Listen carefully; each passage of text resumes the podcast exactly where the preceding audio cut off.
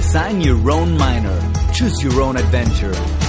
Estudia Business o Entrepreneurship y tendrás la oportunidad de diseñar tu propio minor, una especialización en lo que más te apasiona.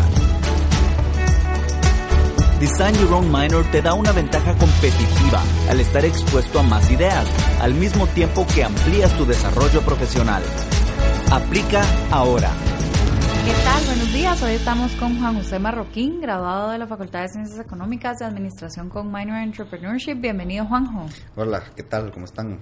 Bien, bien, gracias, Juanjo. Para empezar, no sé si nos puede contar un poquito de los proyectos que, que tiene y que tuvo al salir de la U. Sí, pues nomás saliendo de la U, eh, emprendí un proyecto con un compañero que me gradué, Pedro Castañeda, no sé si importa si es el nombre o no. Eh, y lo que trataba el proyecto eran unas máquinas eh, despachadoras de agua. Lo que hacían es de que uno lo conectaba a la red municipal. El agua pasaba por todos los procesos que tienen que pasar para filtrarse. Eh, son los mismos procesos de cualquier fábrica que produzca agua en el mercado. Y después lo despachaba como una ventanilla de autoservicio en, en, los lugares donde escogíamos que, que estuviera. El mercado era un mercado, es un mercado bien popular eh, ya que por la facilidad del proceso de filtración y que no hay la necesidad de embotellar porque la gente llega como con su mismo envase, era un precio mucho más bajo. Nosotros estamos vendiendo 5 quetzales por, por garrafón y en el mercado está como a 8. Em, entonces es como un tipo de, de... Sí somos bien diferentes todos los, los, los competidores. Entonces eso fue mi primer proyecto cuando yo salí de la U. Em, por contextos de vida, mi socio y yo pues tuvimos que eh, meternos en distintas eh, eh, líneas profesionales y no le enfocamos el tiempo necesario, pero tenemos ahí dos, dos activos que, que, rinden y solo es de meterle coco y crecerlo.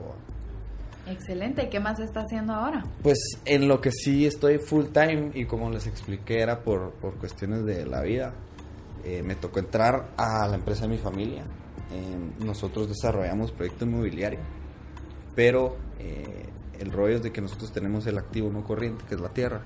Entonces podemos nosotros jugar con el business de cómo lo queremos desarrollar, no necesariamente tenemos que construir nosotros. Pero el tema es de que cuando entré, em, yo tuve que entrar porque pues mi abuelo murió hace un año y mi mamá no sabe nada de este tema y me dijo, mira, necesito ayuda. O sea, fijo, te tenés que meter. Y yo, hasta bueno, me metí. Y era una empresa muy vieja. O sea, ¿cómo le explico que ni, ni estado de resultados tenían? Entonces empezamos a meternos, mis primos, dos primos míos, mi hermana y yo, a como, no quiero rejuvenecer, pero sí eh, profesionalizar un poco el tema. Y, y antes de planear todo, pues dijimos, arreglemos todo, o sea, desde la, el corporate governance, que es todo el tema de, de reglas que tienen las juntas directivas y cómo se van a regir, todo, armamos toda la jerarquía organizacional, o sea, yo me sentía en global, pues. Y, y terminamos ese paso, empezamos a arreglar todo el tema financiero y todos esos rollos. Y ahorita ya estamos entrando a la planeación de qué es lo que queremos hacer con la tierra que tenemos eh, ahí para trabajarla. Ok, excelente.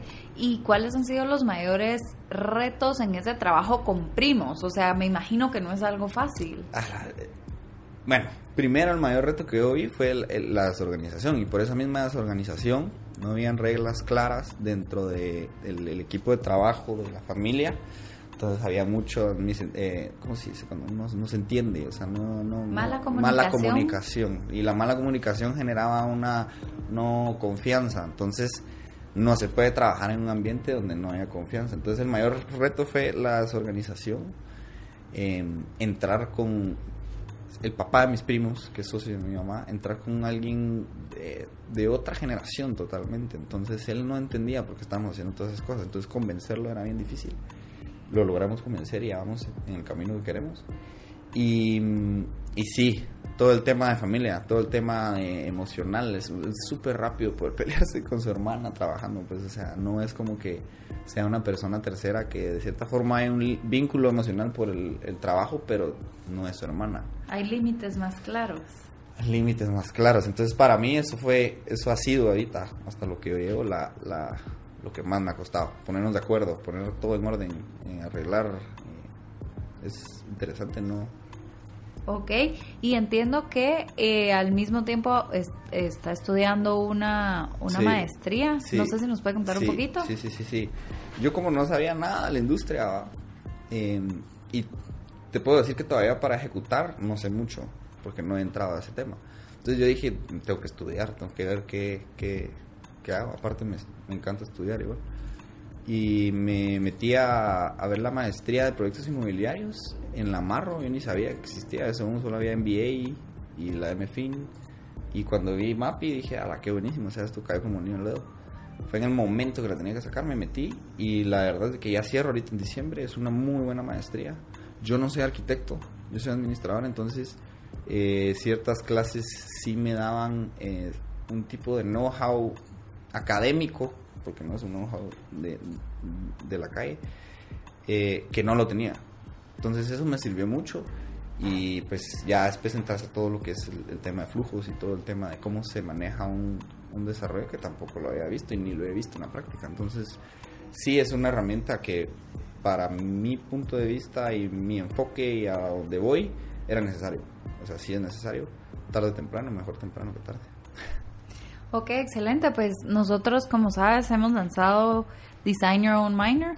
Hoy en la Facultad de Ciencias Económicas hay varias especializaciones o minors a los que los alumnos pueden acceder. La verdad es, es bien interesante. ¿Por qué? Porque tenemos dos que se pueden sacar con la Facultad de Diseño que son diseño digital interactivo y diseño de producto.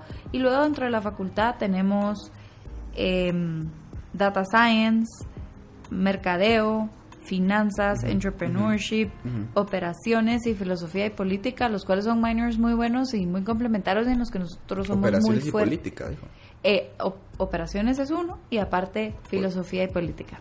Ah, Entonces, eh, lo que es muy interesante es estas clases, o sea, estos minors están montados con clases específicas de cada tema.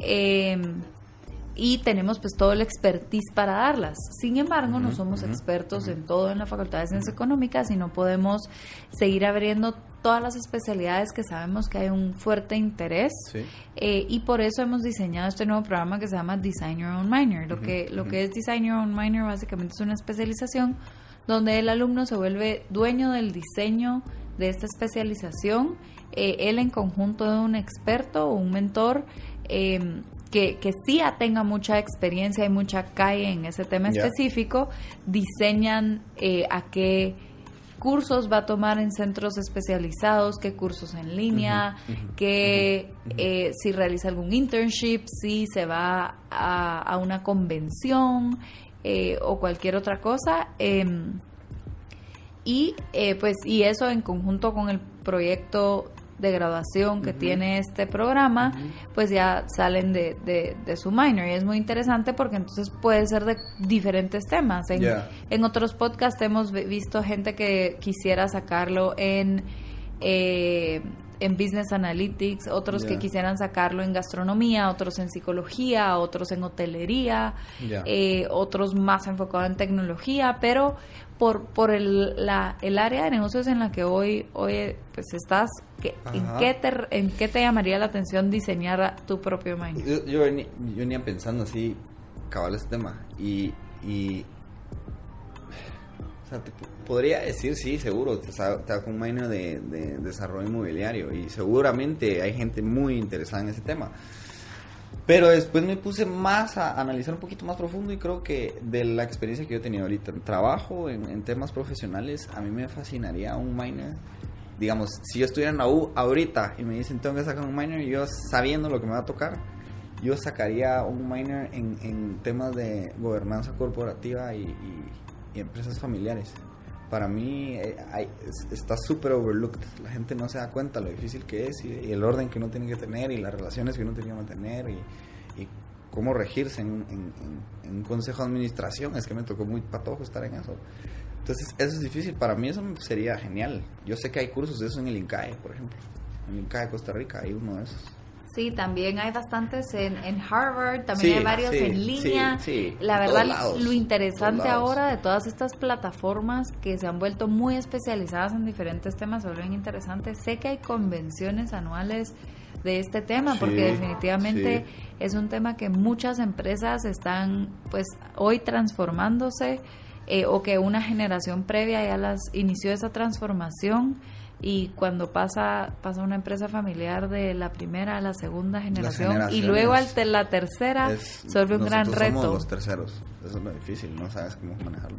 Correcto, y, y si por ejemplo pudiéramos empezar a diseñar ese minor, algún mentor pensando en cualquier persona de, de una empresa familiar grande que ha pasado por todo esto que te llamaría la atención que fuera tu mentor, pues nosotros justo en la facultad tenemos un curso de gestión de empresas familiares que ah, eh, lo da Guillermo Castillo, es un electivo de gerencia, pues él podría tal vez ser un, mentor interesante. También seguramente hay mentores interesantes en otras partes del mundo. Em, pero, pero no sé qué otros, qué cursos o qué actividades, o si tú considerarías algún internship eh, como, como algo interesante para esta especialización.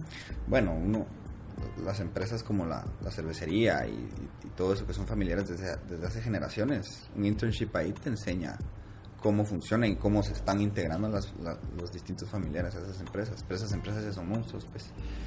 Em, pero sí, un internship en, esas, en, ese tipo de empresas me gustaría. Lo que pasa es que no se me va a meter un internship a aprender temas de consejos de administración, porque jamás me van a meter a un internship a ¿me entiende?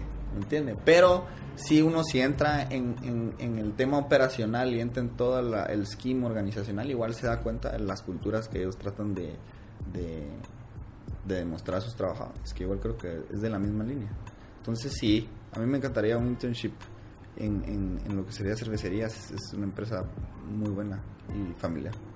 Y de ahí afuera, a mí, como le, mencioné, yo sé que hay en el INCAE este tipo de cosas en Costa Rica, sé que hay mucho de esta información en las universidades de Estados Unidos, Berkeley, Harvard, eh, que hablan de temas de familias, porque son las empresas más eh, sólidas, privadas, claro, públicas, son familiares, las que saben mantenerlo en la generación.